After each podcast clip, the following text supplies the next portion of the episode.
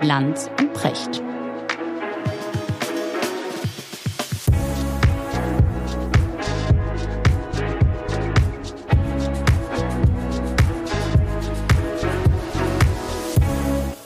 Schönen guten Morgen, Richard. Guten Morgen, Markus.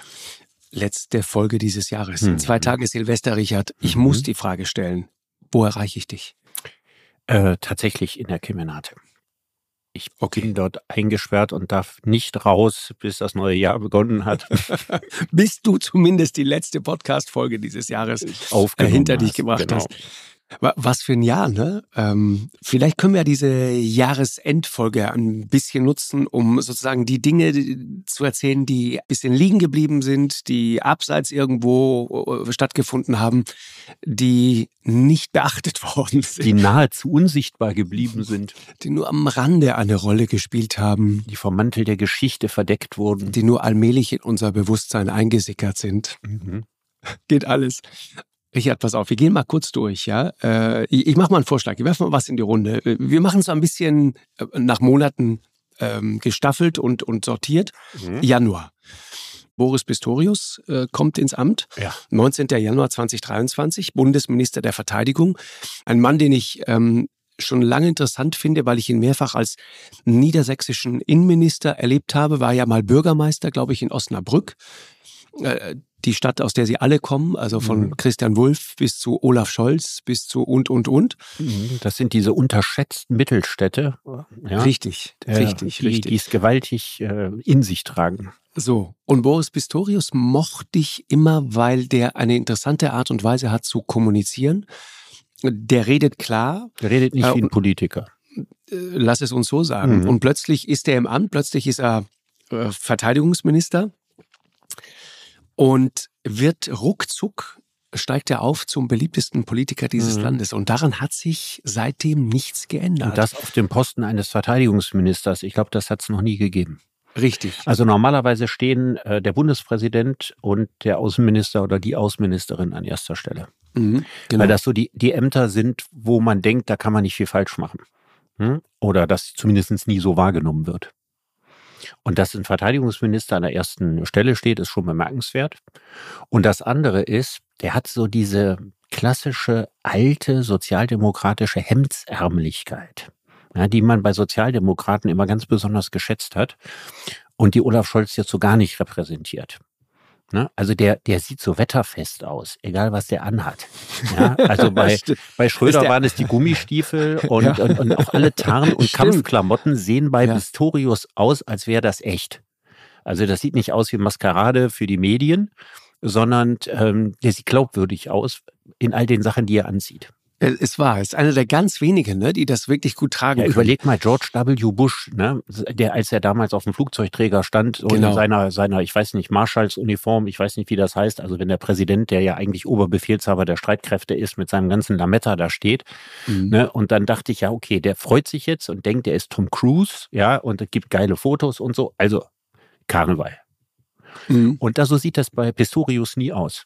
Mhm. Ne? Der hat diese, diese, wie gesagt, wetterfeste Hemdsärmlichkeit, finde ich, trifft das gut. Und das ist das, was die Leute mögen. Ne? Authentizität. Mhm. Zu Gutenberg ja auch, ne? Als der, du weißt du nicht, als der in Afghanistan unterwegs war. Um Gottes Willen, ja. Die, der Minister muss zu Ray-Ban passen. Das war so ein Mhm. bisschen, so, so Das sah Motto. das aus. Ja, genau. War vielleicht gar nicht so gemeint und, und es ist, ich verstehe auch, dass es schwierig ist. Ja, aber man Politiker, konnte ihm leicht unterstellen, dass er sich in Genau, der Rolle gefiel. das ist der Punkt. So, Genau. und bei Pistorius hat man nicht das Gefühl, dass er das als Rolle ansieht, sondern dass er das ist. Und das ist, Richtig. glaube ich, ein wichtiger Unterschied. Genau. Und auch der große Unterschied zu, zu, zu seiner Vorgängerin, ne? zu Frau Lambrecht.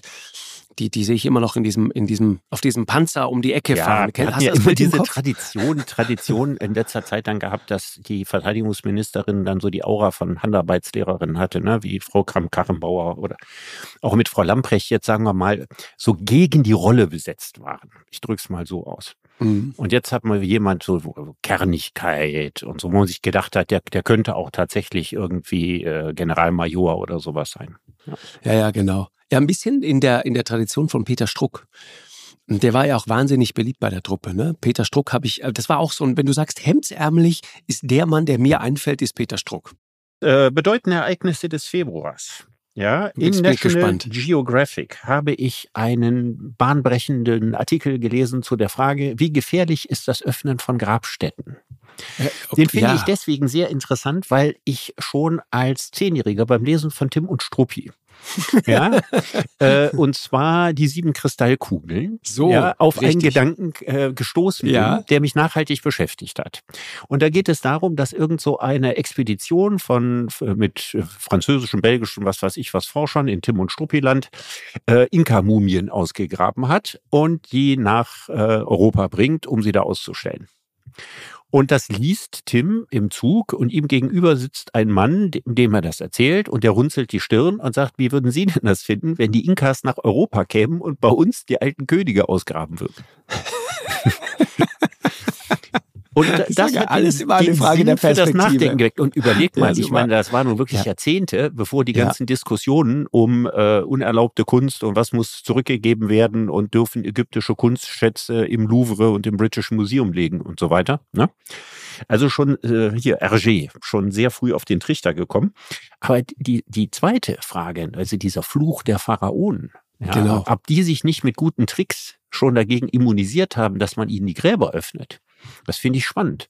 Und dass natürlich auch die Chinesen, ja, trickreich wie sie sind, Mhm. offensichtlich schon vor sehr, sehr, sehr langer Zeit, ja, vor 2000 Jahren, in ihre Grabkammern irgendwas sich überlegt haben, da reinzubauen, damit die bloß keiner aufmacht. Das war die Geschichte ne? äh, des ersten Kaisers von China. Ja, ich weiß eigentlich gar nicht, ob sie die Tür jetzt letztendlich da aufgeknackt haben und ob sie da jetzt reingegangen sind oder nicht. Ja, also interessant ist, dass äh, da, wurde ja diese Schrift gefunden, in der ein Abwehrmechanismus äh, beschrieben worden ist. Ne? Also dass angeblich Kunsthandwerker beauftragt worden seien, mechanische Armbrüste zu konstruieren, die sofort Pfeile abfeuern für den Fall, dass jemand unerlaubterweise. Ja, ja, ja, ja, ja. Apropos zurück in die Zukunft oder mit Vollgas in die Vergangenheit, Richard Merz. Friedrich? Äh, nein, mit Ä, mit Ah, Ä. okay. Äh, der fast gleichlautende Monat.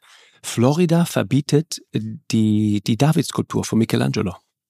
Weil sie Cancel Culture von rechts sozusagen. Pornografie wahrgenommen wird. Ja, pass auf, in Florida wird im März eine Schulleiterin zum Rücktritt gezwungen, weil sie den David zeigt. Und daraufhin beschweren sich einige Eltern bei der Schulbehörde. Ihre Kinder, armen Kinder, hätten sich also Pornografie ansehen müssen. Und dann ähm, muss die Leiterin dieser Schule ihren Posten räumen, nachdem ihr der, der Vorsitzende der Schulbehörde ein Ultimatum gestellt hat. Das finde ich echt hart, Wahnsinn pur. oder? Ja. Das ist Florida. Ja. Ron DeSantis, ne? ja.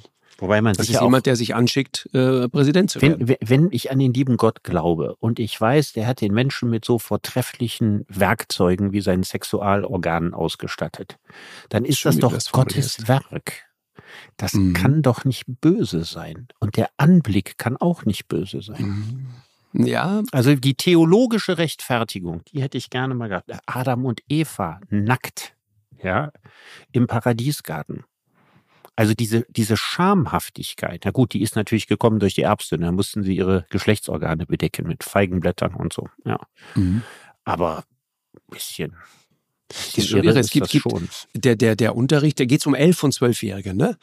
Und äh, da ging es auch noch um zwei weitere Gemälde in dem Fall dann. Also einmal Michelangelo, die Erschaffung Adams, kennt man. Mhm. Und Botticelli, die Geburt der Venus, kennt man auch. Mhm. So. Mhm. Und ähm, ja, und dann sagt man, nee, das, das ähm, darf äh, nicht gezeigt werden. Das Irre ist, hinterher. Naja, vielleicht, vielleicht gibt es ja einen versteckten Grund. Also man geht ja davon aus, dass Michelangelo homosexuell war. Und wenn du dir diese Lustknaben anguckst, ja, das sind wirklich Lustknaben, die da die Sixtinische Kapelle schmücken. Allerdings mit sehr kleinen Geschlechtsorganen. Also das ist jetzt nicht so wahnsinnig auffällig, aber alle gut gebaut und breitschultrig und so. Vielleicht war es das. Naja, also wenn es um die, um die Erschaffung Adams oder wenn es um die Geburt der Venus geht und so weiter, äh, geht das gar nicht. Es ist verrückt, auch welche Verrenkungen das dann so nimmt. Ne?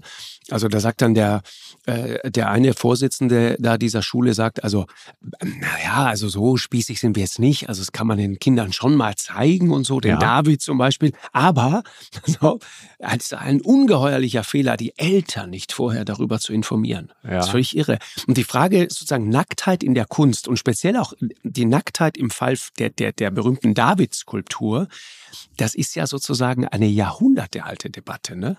Ja. Jahrhunderte alt. So Zensur, darf man, darf man nicht. Im, im 16. Jahrhundert haben ja äh, dann, äh, haben die, glaube ich, so mit Feigenblättern aus Metall, haben sie dann die Genitalien von, von Statuen wie der von ja. David und so weiter ja. äh, abgedeckt, weil die äh, römisch-katholische Kirche damals Nacktheit dann plötzlich als obszön angesehen ja. hat. Was auch spannend wäre, weil ich gerne wüsste, warum das so ist. Also es gibt ja die wildesten Phasen in der menschlichen Kulturgeschichte. Man denke an die ganzen äh, nackten Rubensweiber, die da waren, ja, und die die Kirche in Auftrag gegeben hat. Weiber also in der Barockzeit, nicht du, sondern du, du bist in der Sprache von damals. Ja, ne? ja, natürlich in der Sprache von damals. Also und das Rubensfrauen, ja, die Rubensdamen, wie wir heute sagen, die Rubensdamen, ja genau. So ich, und das, ich bin ja Generation X, wie du weißt. Du bist ja noch ein Boomer, ich bin ja, ja Generation okay, X. Ich referiere nur die die Sprache meines Studiums in den 80er Jahren. Die war da genau. ein bisschen freizügiger. Jetzt haben wir auch gerade wieder so eine Phase erreicht, wo man nicht ganz so freizügig reden kann, wie man das ähm, vorher hatte. Und ja, so gibt es ja immer diese Wellenbewegung. Ja, ja. ja. Ne? Also mal ist Aber woher Nacktheit überhaupt kein Problem und kann gar nicht demonstrativ genug zur Schau gestellt werden. Wir leben heute in einer Zeit, in der Nacktheit in einem Ausmaß zur Schau gestellt wird, noch das nie in der doch. menschlichen Geschichte, aber Gerade mit so kleinen Tricks, mit so ganz kleinen Tricks, mit denen dann Brustwarzen abgedeckt werden müssen und so weiter. Richtig. Ne? Also wir sind, ja, wir haben irre. heute den, die, die, das absolute Maximum der Doppelmoral erreicht. Ne, wir kokettieren total damit, ja, und machen dann so ein paar kleine Tricks, mit denen wir dann unseren offiziellen Puritanismus legitimieren können. Ja, es ist wirklich seltsam. Ne? Ich meine, ganz Instagram lebt sozusagen von der Präsentation von Geschlechtsmerkmalen. Ja. Also in dem Fall Sekundärgeschlechtsmerkmale, weil Primärgeschlechtsmerkmale sind böse. Das ist, ist völlig irre. Und, und gleichzeitig dann dieser, ja, dieser, dieser Puritanismus. Ich, ich krieg das irgendwie nicht zusammen. Ich weiß auch nie genau. Da sind wir bei der Ungleichzeitigkeit, über die wir mal geredet haben. Weißt Jahr, also, ne? wenn, wenn mhm. bestimmte Dinge in der Gesellschaft sehr schnell galoppieren, dann galoppieren irgendwelche mit Sicherheit wieder in die Gegenrichtung. Ja, ja. und am Ende werden dann so sozusagen die Rosse, ja, äh, stäuben in zwei einander entgegengesetzte Richtungen. Und das ist, glaube ich, eine ziemlich passende Beschreibung für das, was wir gerade im Hinblick auf öffentliche Moral und Sexualmoral erleben. Und gleichzeitig wird, wird, also Sexualität wird ja nicht nur demonstrativ zur Schau getragen, also gerade wenn du dir die, die, die Social Media Plattformen auch anguckst, sondern es wird damit Geld verdient, es wird verkauft. Also ich will es jetzt nicht Prostitution nennen, aber es wird Geld damit gemacht, dass du sozusagen Sexualität einfach kommerzialisierst, von morgens bis abends. Mhm. Und die Frage stellt komischerweise nie einer. Und auch die Frage nach dem, nach dem Leitbild, das, das dann auch äh, jungen Menschen, jungen Mädchen vor allen Dingen in dem Fall, äh, das das denen da so präsentiert wird. Weißt du, was mein Thema ist immer? Ich bin jetzt 54, du bist ein paar Tage älter noch, aber wir sind, sagen wir mal, so eine Generation. Und wir, wir, wir beide ne, kommen ja jetzt in so eine, in so eine Phase, wo man auch, finde ich, sich sehr bewusst ausdrücken muss und mhm. aufpassen muss, was man wie sagt. Ich finde aber, es gibt ein paar Dinge, die wir dringend mal reden müssten ohne dabei zu klingen wie ein, ein, ein alter Sack, der jetzt mhm. von den guten alten Zeiten redet. Und ich habe noch nicht so richtig die Lösung gefunden, wie man das macht, aber ich finde, es ist dringend nötig, darüber mal ehrlich und offen zu reden. Mhm. Und zwar so, dass dann nicht sofort die Keule kommen kann, ah komm jetzt, äh, wieder die zwei alten Typen reden jetzt darüber. Das ist übrigens mal ganz, ganz wichtig. Du musst ganz genau aufpassen, ja, dass du nicht was sagst, was irgendwie frauenfeindlich interpretiert wird oder minderheitenfeindlich in irgendeiner Form. Aber alt, ich hab dich. alt darf man sagen. Wir sind auch eine Minderheit. Ich meine, das ist eine große Minderheit und es werden immer mehr. Aber Altersrassismus ist der ist einzige, Quatsch, der von sagst, dieser Liste völlig ausgeschlossen ist. Und da muss ich sagen, da war früher mehr Lametta und mehr Anstand. Ja, also was ist denn mit Respekt vor Lebensleistung, vor der. Weisheit des Alters? Ja, wo ist denn das geblieben, dass man sozusagen ein ehrwürdiger Greis ja, also diese ganze, diese ganze Haltung, die wir ja noch teilweise in den asiatischen Kulturen haben, die haben wir ins Gegenteil verkehrt. Wir leben in einer Kultur, in der alt ein Schimpfwort geworden ist. Findest du, empfindest du das so? Das empfinde ich absolut so. Alter weißer Mann, drei Schimpfwörter nebeneinander. Mann ist ein Schimpfwort, weiß ist ein Schimpfwort und alt ist ein Schimpfwort. ja, ich, ich, ich, ich, ich finde es ja gut. Und drei Dinge, für die man verdammt nochmal nichts kann sehr viele junge weiße Männer werden irgendwann zu alten weißen Männern. Und sie wollen das sogar werden. Sie wollen ja nicht jung sterben. Genau, es gibt richtig, das ist der Punkt. Alle wollen möglichst alt werden, Ja, aber keiner keiner, will will es alt sein. sein. ne? Genau. Das ist das große, äh, der große Widerspruch, mit dem man umgehen muss. Und es gibt ja auch junge weiße Männer, die schon bei der Geburt quasi alte weiße Da Männer haben wir ja sind, schon mal drüber gesprochen. Ja, das innere Alter entscheidet. am Richtig. Nicht das äußere Alter. Aber, aber du hast eben gerade gesagt, irgendwie, das ist so gemein, äh, dass wir als Minderheit so diskriminiert werden, weil wir werden ja immer mehr. Da hast du schon die Ja, Antwort. wir wir, werden- sind ja gar ja. keine Minderheit. Wir sind, die, eine Mehrheit und deswegen, Richard, Ja. haben wir kein Opfernarrativ. Verstehst du? Ah, weil wir so viele Wir haben sind. kein Opfer. Das heißt Ja, wir also in viele, Gesellschaften, um- wo um noch als Ah, Minderheit verstehe, wenn, also nur in Gesellschaften, ja, in denen es nur wenige schaffen, ja, die 50 zu überqueren. So. Da haben Alte einen Minderheitenschutz. Wahrscheinlich ist das so. Ah, okay. Sagt man auch, Mensch, die brauchen, müssen- auf die müssen wir ein bisschen Hör mal, aufpassen. apropos alter Mann, ja.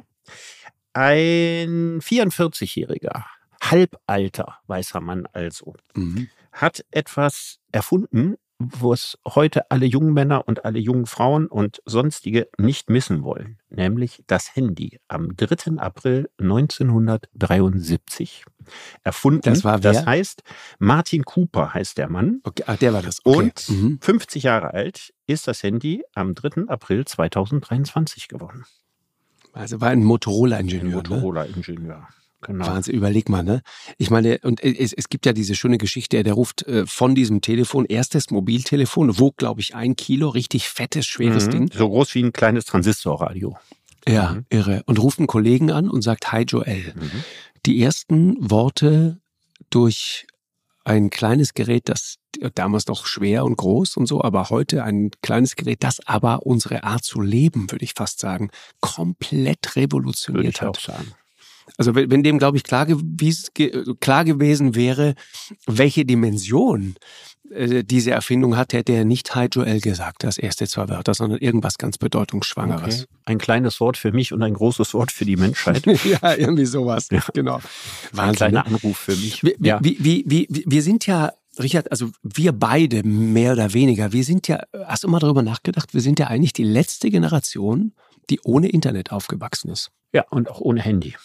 Ja, demzufolge, genau. Mhm. Genau.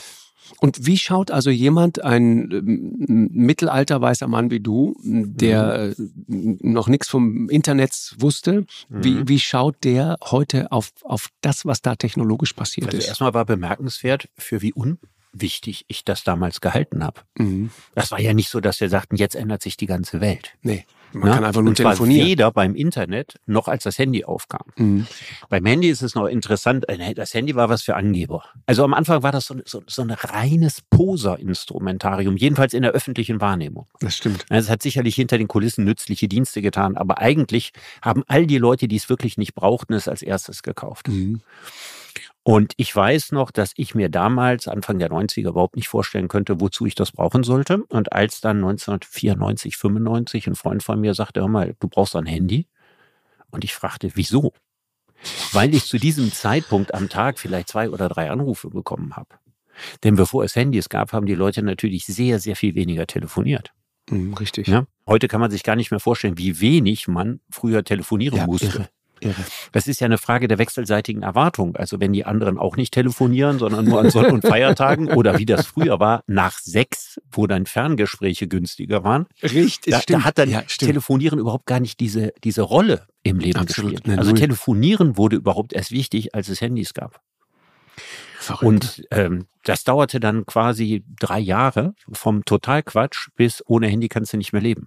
Richtig. Ja, also daran kann ich mich sehr gut erinnern. Ich meine, und heute reden wir, das ist jetzt, da sind wir jetzt in, in, in 2023, ja, also sozusagen, wie entwickelt sich das weiter?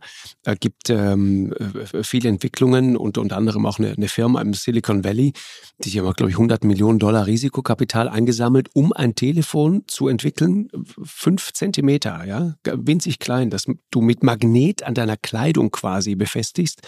Rückseitig dockt dann so, so, ein- so ein Akku an. Das Gehäuse hat dann eine Kamera, Lautsprecher und so einen kleinen Beamer. Ja, ein Display fehlt.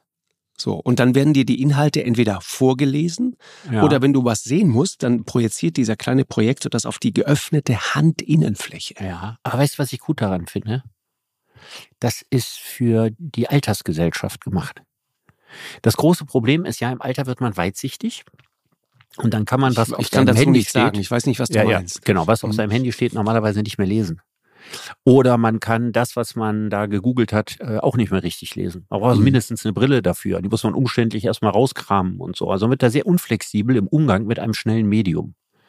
Und wenn einem in Zukunft alles vorgelesen wird, ist das natürlich sehr altersgerecht. Oder wenn man das, die, eine Größeneinstellung auf der Hand machen kann, Mhm. dann ist das eigentlich die Lösung dafür, dass die ältere Generation natürlich zunehmend schwächelt bei kleinen Handys. Ja, es ist also auf jeden Fall irre, wie die Entwicklung da vorangeht. Und ich, ich würde mal sagen, das hat, das hat wirklich auch das Zusammenleben verändert. Ne? Ja, völlig. Richard, im Mai, Ja, ganz kurz nur, aber äh, Prinz Charles ja. wird endlich König von England. ja. Hast du das verfolgt?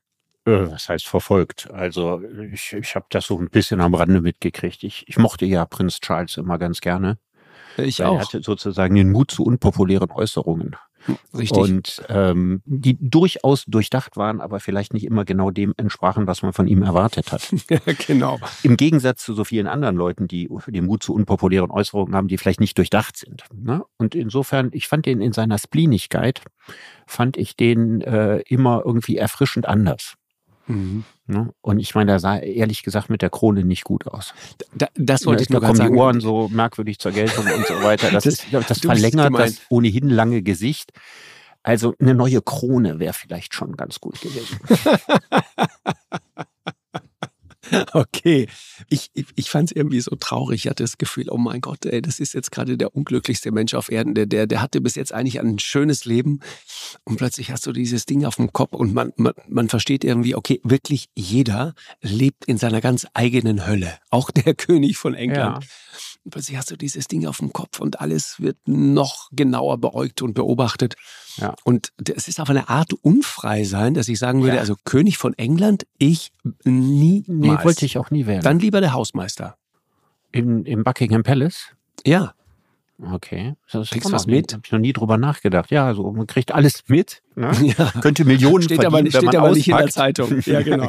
Aber hat immer die Option. Ja, ja, das ist eine gewisse Machtposition. Ne? Man kann alle erpressen. ja, genau. So Sag ähnlich ich, wie Geheimdienstchef. Hm, Richtig. Ja, Mhm. das stimmt. Ja, Naja, aber sagen wir mal, der Niedergang des englischen Königshauses, der ist schon nicht ganz uninteressant. Also wir haben uns ja mal äh, über die Queen unterhalten und über ihre Bedeutung und ich meine auch, äh, ich, äh, ich habe mal gesagt, ne, das fand ich so eigenartig, dass es so so eine Königin überhaupt noch gibt wie Elizabeth. Ne? Das ist sozusagen so ein Fossil, was nicht mehr in die Zeit passte. Und ich Genau. finde Charles mit seiner ganzen Art, also mit, der ist ja immer noch medial eher unbeholfen. Ne? Als jemand, der seit seiner frühen Kindheit in der Öffentlichkeit steht. Und dieses Unbeholfene, das ist unzeitgemäße, ne? kein Medienprofi.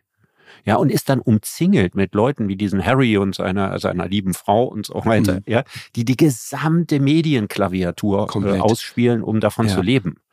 Also die beiden Welten, die da aufeinander prallen, Ja. das finde ich schon ganz interessant. Never explain, never complain. Ne? Du weißt, er, erklär nie etwas, beschwer dich nie über irgendetwas, zieh einfach durch. Das ist natürlich, da, da trifft sozusagen diese alte Haltung, ne? auch von Mhm. jemandem wie der, wie der äh, verstorbenen Königin. Und, und dann diese mediale Wirklichkeit des 21. Jahrhunderts, Stichwort Harry und Meghan, das trifft Mhm. da natürlich ganz hart aufeinander. Aufeinander. Es ist irre. Es ist irre. Und es gab so ein schönes Bild in diesem Jahr. Hast du das gesehen? Ähm, äh, Wanderer im schottischen Hochland, Engländer, die spazieren gehen durch den schottischen Nieselregen. Und plötzlich kommt ihnen ein einsamer Mann entgegen. Und sie kommen näher und kommen näher und stellt sich heraus, ist der frisch gekrönte König. Mhm. Also ich Ja. fand es so unglaublich, also keine Sicherheit, keine Bodyguards, kein nichts. Der geht einfach alleine durch schottische Hochmoor. Und das fand ich gut. Dachte, guck mal, was für ein bodenständiger Typ. Und ich, ich mag den, äh, ich habe den ein paar Mal äh, gesehen, weil ich so, so Adelsberichterstattung früher auch mal machen musste. Ich habe äh, für Geld echt fast alles gemacht. Aber abgesehen davon, Prinz Charles, der hat halt schon zu einer Zeit vor 40 Jahren über Ökologie und Artenvielfalt und Biodiversität und so weiter gesprochen, als das noch keine Modesache war. Und der hat zu einer Zeit Architekten äh, beschimpft, als alle noch sagten, nee, nee, maximal modern und minimalistisch und so. Da hat er immer schon sehr deutlich gesagt, was er von dieser Art Architektur hält, die wie so ein Fremdkörper dann irgendwie sich einfügt, ne? Und das, das, das, das fand ich gut. Das fand ich Apropos- damals auch interessant, die Debatte. Und ich finde, Ja. seine Position galt nicht als zeitgemäß. Aber sie ist, sie muss ja nicht die meine sein, aber es ist eine legitime Position, die er da einnimmt. Und Genau, dafür hat, hat er dafür- ordentlich Prügel bezogen. So, muss man genau, sagen. wurde, wurde verspottet, also die, die der das so Typ, der sagen- mit Blumen redet und Ja, so. ja, genau, ja, genau. Der wurde als, als verschroben dargestellt. Ja, ja, genau. Und er zieht einfach durch. Ja, äh, diese gut. Anarchie kann man sich, kann man sich leisten. Apropos äh, verschroben, äh, auch im Mai stirbt Helmut Berger. Ja, Bist du Helmut Berger mal begegnet? Galt Nee. als der schönste Mann der Welt. ja. Äh, also abgesehen davon, dass er nun wirklich in den Visconti-Filmen richtig gut aussieht. Ich finde, am gut, besten ja. sieht er in dem äh, Film aus Gewalt und Leidenschaft von Visconti. Also ich fand ihn in, in der Rolle da des Bayernkönigs Ludwig, da fand ich ihn, sah nicht so gut aus, da mit seinen Hm, dunklen Haaren. Seltsam, ja, ja. Aber er war Hm. natürlich ein sehr attraktiver Mann. Ich habe ihn aber auch noch in Erinnerung so als äh, Talkshow-Torpedo. ja, ja, kann ich Der dir, wurde, kann ich es dir was gab so von drei erzählen? Leute, die wurden immer eingesetzt als in den, in den dritte Programm-Talkshows, weil man wusste, Wenn da passiert jetzt irgendein Mist. Also die Ja. drei kinski Klaus Kinski? Ja, genau. Ja, das war nach Kinski. Nach Kinski. Mathieu Carrière. Ja. Ja, gehörte auch in dieselbe Kategorie. Man wusste, wirklich. der provoziert, der wird Ja. irgendwas machen, was, was aus dem Rahmen fällt. Mhm. Und bei Helmut Berger war das genauso. Der hatte also so einen Random-Faktor. Ich habe den, glaube ich, zweimal in, in der Sendung erlebt, äh, äh, also völlig von der Rolle. Und es war interessant, ich habe hinterher ein paar Fotos von ihm gemacht. Und ähm, da siehst du erstens den gesamten Wahnsinn, hast du dann in einem einzigen Foto festgehalten. Und was interessant war, ich habe mir die neulich mal angesehen, als er gestorben ist, habe ich mir die Fotos von Helmut Berger angesehen und habe da etwas entdeckt, was ich damals, als ich das Foto gemacht habe, nicht gesehen habe. Stichwort Provokation. Du siehst Ja. auf einem Bild, da, da guckt er so ganz äh, irre von, von Blick von unten nach oben in die Kamera kommend, guckt er so in diese Kamera rein, so total lasziv, so als äh, wolle er mich irgendwie rumkriegen. Und äh, du siehst irgendwie, äh, er äh, geht so mit dem, mit dem Mittelfinger, den hat er so irgendwie an der Stirn und es soll so zufällig aussehen, als würde er sich jetzt irgendwie eine Schweißperle abwischen. Wenn du genau hinguckst, siehst du plötzlich, ach so, der zeigt mir den Stinkefinger in der Sekunde. Mhm. Ja, und das habe ich äh, in dem Moment, in dem ich das Foto gemacht habe, überhaupt nicht begriffen. Also ich habe ein Foto von Helmut Berger mit so, mit so einem eindeutigen, aber gleichzeitig geschickt sozusagen verborgenen, auf so einer zweiten Ebene gezeigten Stinkefinger. Das sieht fantastisch aus. Von Heino habe ich auch eins, eins mit Stinkefinger. Mhm. Also Aber super auch mit. Stinkefinger. Auch mit Stinkefinger, ja. Da ist nur der Also als in Stinkefinger. seiner Zeit, als er, als er einen auf äh, Rocker gemacht hat. Richtig. Der, der, Ja. der, also Okay. ich habe die Schärfe so gelegt, dass es ist, du siehst nur den Stinkefinger, siehst du gestochen scharf Ja. und im Hintergrund so eine sehr unscharfe Silhouette und du weißt sofort, wer es ist. Und das ist auch interessant, wenn du dann siehst, es reicht nur die, sozusagen die Andeutung an der Silhouette und trotzdem versteht jeder, es ist Heino, der da hinten steht. Und Ja. dann weißt du, du hast es geschafft, dann bist du eine echte Marke. Super. So, Richard, und dann eine Geschichte, von der, ich glaube, wir haben schon mal kurz darüber gesprochen, ähm, aber heute ist ein guter Moment, um nochmal äh, darüber zu reden, auch äh, mit dir als Zoodirektor meines Herzens und als jemand, der sich mit Biodiversität und, und, und äh, Natur und auch dem Wilden von Natur so sehr beschäftigt. Die Geschichte dieser vier Geschwister, Ja. indigene Kinder, Boah. die 40 Tage Hammer. im Dschungel überleben ja. die 13-Jährige, die ihre drei Geschwister im Alter von neun, vier und ich glaube, der Kleinste war noch nicht mal ein Jahr durchbringt. 40 Tage lang. Also die sind an Bord eines Propellerflugzeugs. Das stürzt in den kolumbianischen Dschungel. An Bord sind nicht nur diese vier Geschwister, sondern auch deren Mutter und zwei Piloten. Dann meldet am 1. Mai der Pilot einen Triebwerksausfall. Und erst am 16. Mai findet dann ein Rettungsteam in diesem sehr schwer zugänglichen Regenwald dieses Flugzeug, stellt den Tod dieser drei Erwachsenen fest, der auch der zwei Piloten und der Mutter. Es stellt sich hinterher raus, das weiß man aus Erzählungen der Kinder, äh, die Mutter hat offenbar noch vier Tage gelebt, stirbt dann auch und diese Kinder sind spurlos verschwunden. Und dann sucht man die. Dann gab es auch 40 zwischendurch noch falschen Alarm, ne? Man hätte sie Genau. gefunden und dann hatte man sie doch nicht gefunden und dann hat man Spuren von ihnen gefunden. Genau. Also Mhm. das habe ich verfolgt. Das ist mir irgendwie nahegegangen. Ich habe mir natürlich immer, immer gefragt, äh, unsere Wohlstandskinder in Deutschland, wie lange würden die wohl im Regenwald überleben? Ne? Ja, und das ist für, für, für, für, für Menschen, für Menschen unvorstellbar. Ja, auch für mich. Wie lange würde ich im Regenwald überleben? Ich meine, bei dir ist das was anderes so. Du hast nein, ja auch nein, in der Arktis nicht, da schon Robben gejagt ja. und sowas alles. Du wüsstest wahrscheinlich auch. Also ich, ich wäre zoologisch gut genug, dir zu sagen, welche Tiere du nicht essen solltest. Aber wie wir die jagen, das könnte ich dir nicht sagen. Welche Früchte kannst du essen? Welche sind wahnsinnig giftig und so weiter, ne? Ja, das wüsste ich auch nicht. Und äh, das war ja das, das, das Ding, also stellt sich ja hinterher raus, wahrscheinlich waren all diese Meldungen, die es dazwischendurch gab, und ja, wir haben Spuren und sie müssen noch am Leben sein, wahrscheinlich waren die richtig. Und die sollen sich ja sogar zum Teil sogar vor diesen Suchtrupps versteckt haben, weil sie nicht genau wussten, ja, ist das, das Freund ne? oder Feind. Ja, ja. ja genau. Wahnsinn. Nein, das ist eine wirklich irre Geschichte, die mich auch so, so gerührt hat, dass als dann tatsächlich die Nachricht von der Rettung kam, mhm. äh, hat mir die Tränen in die Augen getrieben. Mhm. Ja, also das hat mich sehr bewegt gab dann hinterher einen ähm, wohl ziemlich hässlichen Streit um Sorgerecht äh, für diese Kinder zwischen den Großeltern mütterlicherseits und dem Vater der beiden jüngsten Kinder. Also es scheinen auch irgendwie ein bisschen schwierige Familienverhältnisse zu sein. Und sollen jetzt, um das nochmal kurz äh, fürs Protokoll zu sagen, in einem Kinderheim untergebracht worden sein, dessen Standort man nicht so genau kennt, irgendwo auf dem Land und sollen sich wohlfühlen. Ähm, aber die, die, die Geschichte ist bewegend und ist wahnsinnig beeindruckend und vor allen Dingen die Leistung dieser 13-Jährigen, ne? ein nicht mal ein Jahre altes Kind, ich meine, das ist, da reden wir von einem Säugling fast, das da durchzubringen über 40 Tage hinweg, das ist mir ein absolutes Rätsel, wie das geht. Zeigt ja. aber auch, wie sehr Menschen über sich hinauswachsen können ne? und mhm. wie, ehrlich gesagt, wie wehleidig wir dann zum Teil sind. Ja gut, ich meine, das sind Menschen, die, die tatsächlich gewohnt sind, im Regenwald zu leben und zu überleben oder ihre Nahrung daraus zu beziehen, mhm. sodass das alles möglich ist. Aber ist, du hast natürlich völlig recht. Also für Menschen, die aufgewachsen sind in Deutschland, ist das absolut unvorstellbar. Mhm. Thema Natur, Naturschutz. Äh, äh Im Juni erinnerst du dich diese rote Wolke über New York oder in nee, New York? Die habe ich verpasst. Wirklich? Ja. Äh, die, diese Waldbrände in Kanada? die dann Rauchschwaden bis nach New ja, York. Ja, die Waldbrände ziehen. in Kanada habe ich nicht ganz verpasst, aber dass die in New York da. da, da, da alles so oranger Rauch, so, ja, eine, so eine nee. rote Dunstwolke. Das sah unfassbar aus hat, hat für die schlechteste Luftqualität in New York seit Jahrzehnten gesorgt. Ja. Äh, und es gab, gab so einen so einen Twitter-Kommentar, eine Frau schrieb damals Mars oder Manhattan. Man weiß es nicht so genau. Mhm. Ein irres Bild, wo du dann die, die, die Skyline und die, die Freiheitsstatue und so weiter, Empire State Building, konntest du alles so in diesem, in diesem Nebel irgendwie sehen. Und da hatte ich das Gefühl, also du jetzt nicht, weil du hast es nicht mitgekriegt, aber fast alle anderen, möchte ich sagen.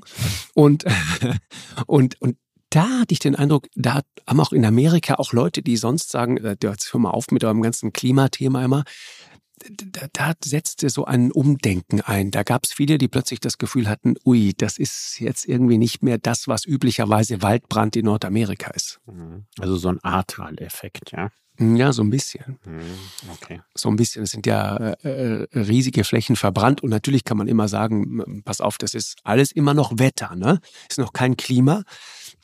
Aber es häufen sich halt diese Dinge und es kam ja auch dann zum Jahresende äh, die Nachricht, dass dieses Jahr 2023 das wärmste war mit Abstand, das wir jemals aufgezeichnet haben. Äh, und es geht in einem atemberaubenden Tempo voran. Ich habe es im, im Sommer in den Bergen gesehen. Das ist, äh, das ist traurig, das zu sehen, was von, äh, von großen Gletschern, was davon übrig geblieben ist.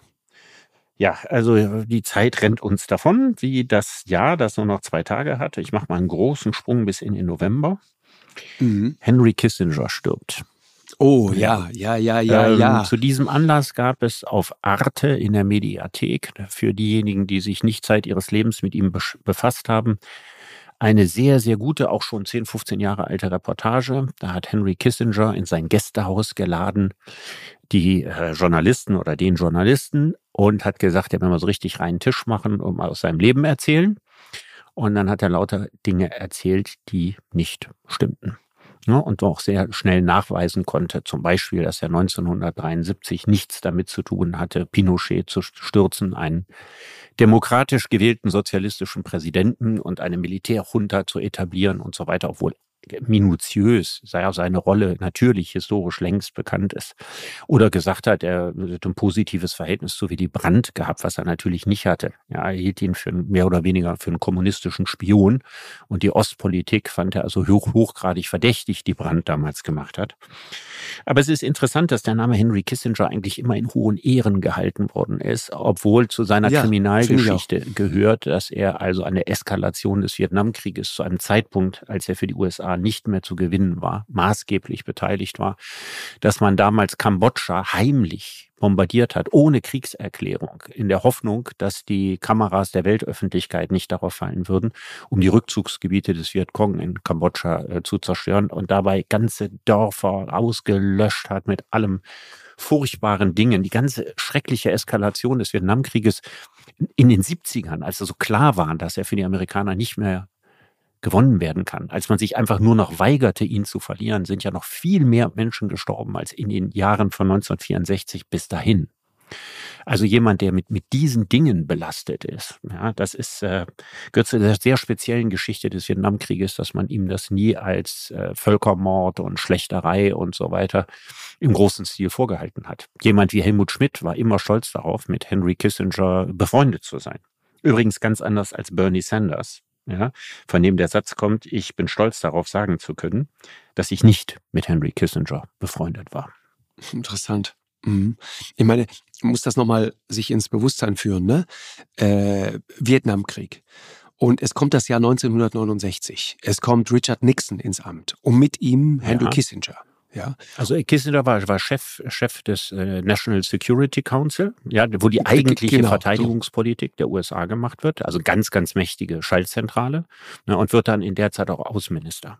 Mhm. So, und Nixon, das, das ist wichtig zu verstehen, Nixon kommt ins Amt 69 und ist ja mit dem Versprechen gewählt worden, den Krieg zu beenden, den ja. Vietnamkrieg. Ja. Ne? Ohne eine Idee, wie.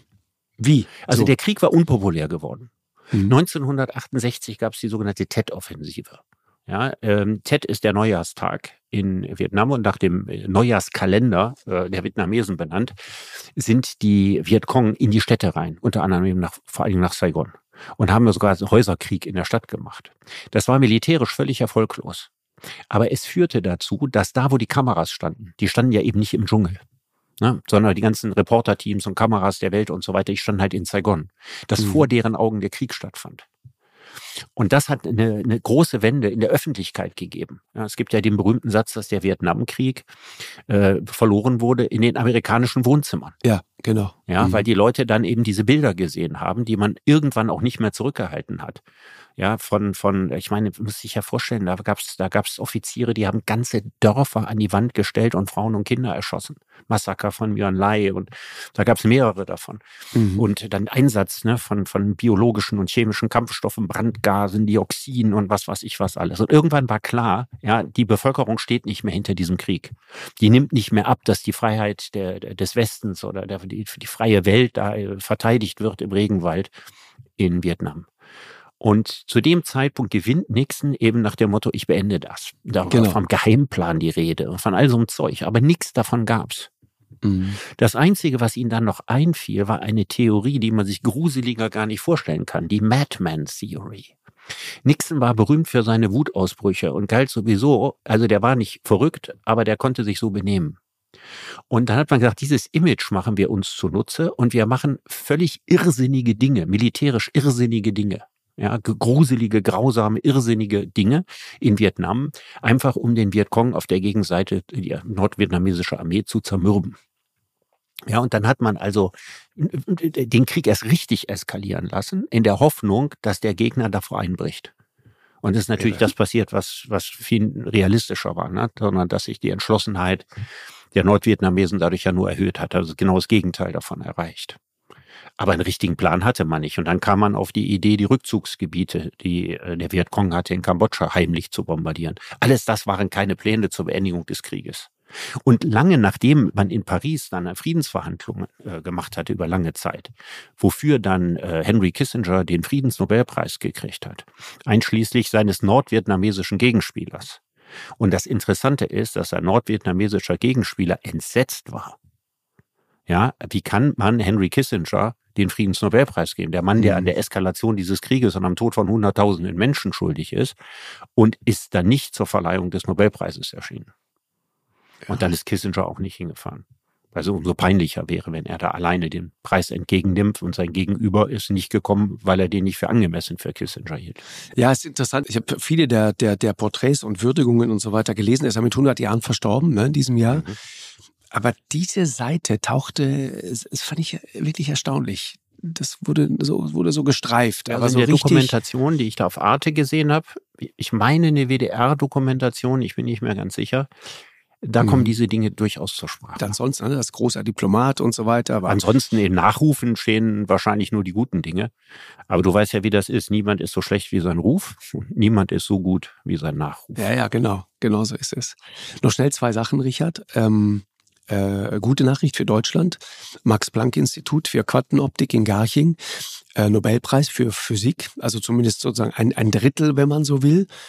Und zwar ähm, für die Erzeugung und Messung von Lichtpulsen von weniger als einer Femtosekunde. Und zwar im Attosekundenbereich. Das ist irre. Freue ich mich jetzt, wie du mir das mal so ganz genau erklärst. Du, ich, das kann ich gar nicht, weil sonst hätte ich ja den Nobelpreis. Aber ich habe äh, gelesen, und das fand ich interessant, was das für Grundlagenforschung ist, um die es da geht. Also zum Beispiel einsetzbar, wenn es ähm, äh, darum geht, Diagnostik zu machen, Lungenkrebs zum Beispiel.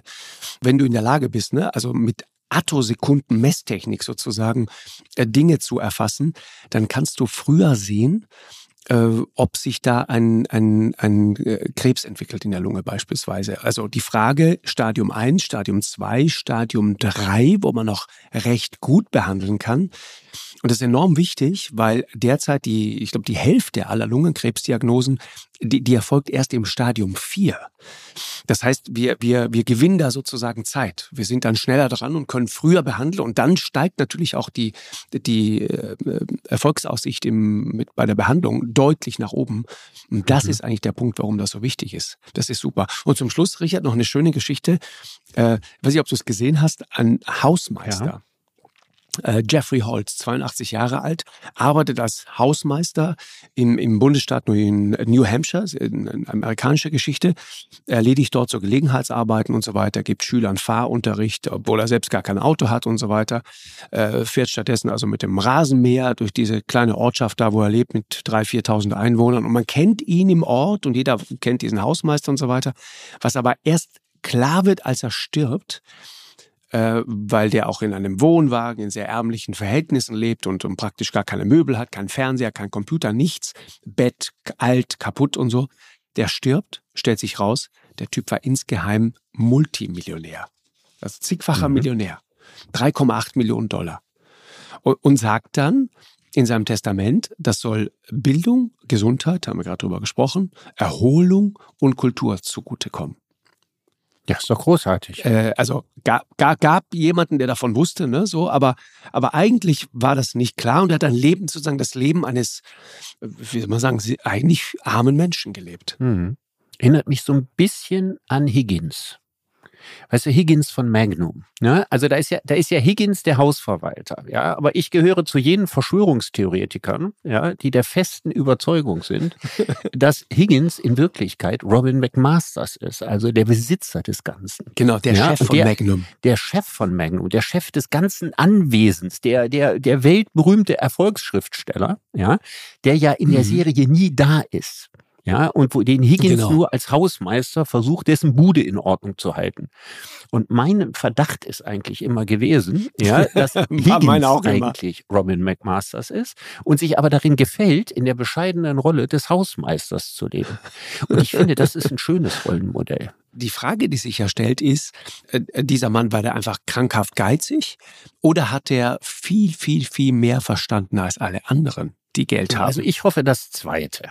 Ich hoffe einfach das Zweite. Und ich will das auch glauben, weil wenn er das alles nachher karitativ verschenkt hat und so weiter, glaube ich das Zweite. Mhm. Warum? Weil das erinnert mich an meine Großeltern. Meine Großeltern väterlicherseits äh, haben ein kleines, bescheidenes Leben in einer Genossenschaftswohnung und so weiter gehabt. Die hatten jetzt keine Millionen auf dem Konto. Aber mein Großvater hatte eine gar nicht so schlechte Pension. Und die haben immer in kleinen Verhältnissen gelebt. Und alles Geld, was sie zusätzlich hatten, haben sie an uns fünf Kinder gegeben oder an meine Eltern für Urlaub und so weiter. Die haben sich nie etwas Größeres gegönnt.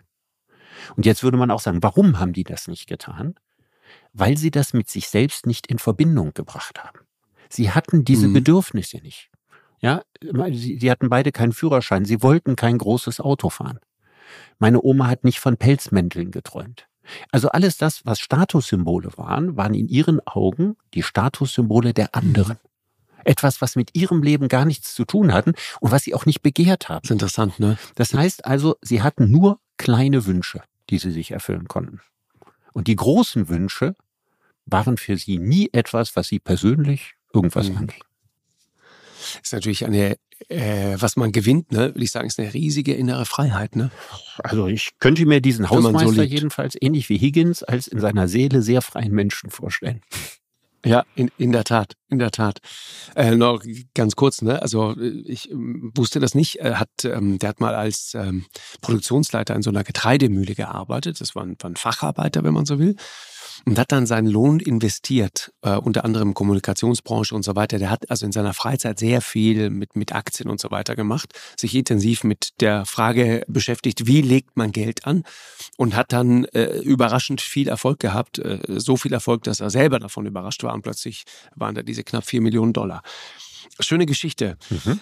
Ja, ich habe noch eine Schlussgeschichte. Auch eine schöne Geschichte. Sag. Ja, die das Herz hüpfen lässt. Ja, auch so eine hübsche, hübsche Geschichte der Bescheidenheit. Eine der jener Lebewesen, die beschlossen haben, das bescheidenstmögliche Leben zu leben, ist der De Winstons Goldmull. Der Goldmull. Goldmull. Ja, es gibt auch noch andere äh, Unterarten Nack, und Arten der des Goldmulls. Ja, der Nacktmull, den kennen viele. Der Nacktmull gilt allgemein als das hässlichste Säugetier. Ne, sieht aus wie eine frisch geschlüpfte Ratte mit so großen Zähnen. Gemein. Und den kennt man aus dem Zoo, oder da wo es Nachttierhäuser gibt. Da werden also gerne Nacktmulle gezeigt, wie die sich ihre unterirdischen Gänge graben. Und der hat ungefähr den Charme einer Steinlaus. Ja, also äh, Loriot lässt grüßen hier, 100. Geburtstag äh, von Loriot. Naja, und der De Winstons Goldmull, der hat also in Südafrika den, den Strand äh, untertunnelt. Kein Wunder, dass man die nie gesehen hat. Ja, und so galt er seit 87 Jahren als ausgestorben. Ja, und jetzt hat man festgestellt, dass äh, er tatsächlich noch existiert. Und das ist doch schön. Also ich, ich habe hier vor mir die große Enzyklopädie der Säugetiere liegen, in der tatsächlich alle Säugetiere aufgeführt werden. Und da taucht er nicht mehr drin auf. Weil er als ausgestorben gilt. Weil er als ausgestorben gilt. Und nach 87 Jahren, also das ist ein Leben fast so lang wie das von Henry Kissinger, mhm. ist er wieder aufgetaucht aufgetaucht im wahrsten Sinne des Wortes. Mhm. Ist doch eine schöne ja. Nachricht. Man weiß auch gar nicht, wie viele wahrscheinlich es von ihm noch gibt. Mhm. Ja, weil er eben so ein verborgenes, unterirdisches Leben lebt. Und übrigens auch völlig bescheiden. Also ich glaube, der interessiert sich für die Belange der Welt überhaupt nicht. Mhm ein gutes Mittel, um lange zu überleben. so ist es. Es ist auch nicht das schlechteste Zeit seines Lebens als ausgestorben zu gelten. Dann gibt es niemanden mehr, der einen sucht oder einem nachsetzt. Genau. Da gibt es niemanden, der dir, der dir äh, an die Wäsche will und nach dem Leben trachtet. Genau. Richard, äh, das hat Spaß gemacht. Wir haben uns ein bisschen verplaudert, wollten noch viel mehr machen, aber ist äh, völlig in Ordnung so. Äh, ich, ich, muss dir danken für ein äh, schönes, für ein sehr inspirierendes Jahr, viele Gespräche, viele Stunden mit dir geredet. War auch nicht immer einfach. Ne? Wir hatten in, dieser, mhm. in diesem Jahr mal so eine ziemlich harte Phase, wir beide. Mhm. Aber ähm, äh, haben wir aus, äh, wie soll man sagen, haben wir hinter uns gebracht. Lass es uns so sagen. Ja. Äh, und äh, ja, ich danke dir sehr. Das, ähm, das, war eine große Freude. Ja, Markus, also ich danke dir auch. Es war mir ähm, wie in den beiden vergangenen Jahren eine ganz große Freude. Und ich freue mich im Januar deine Stimme wiederzuhören. Unbedingt.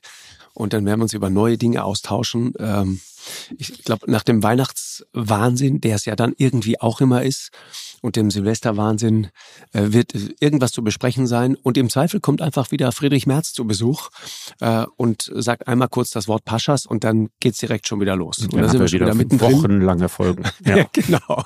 wieder wochenlang Erregungskurven, ja. äh, die man sich bis dato nicht vorstellen könnte. Ja, und dann sind wieder alle äh, Goldmulle dieser Welt vergessen und es geht nur noch darum. So sieht's aus. Also, Richard, danke dir sehr. Alles ja, Gute dir. Alles Komm Gute gut rein ins neue Jahr. Du auch. Tschüss. Tschüss. eine Produktion von M hoch 2 und Podstars bei OMR im Auftrag des ZDF.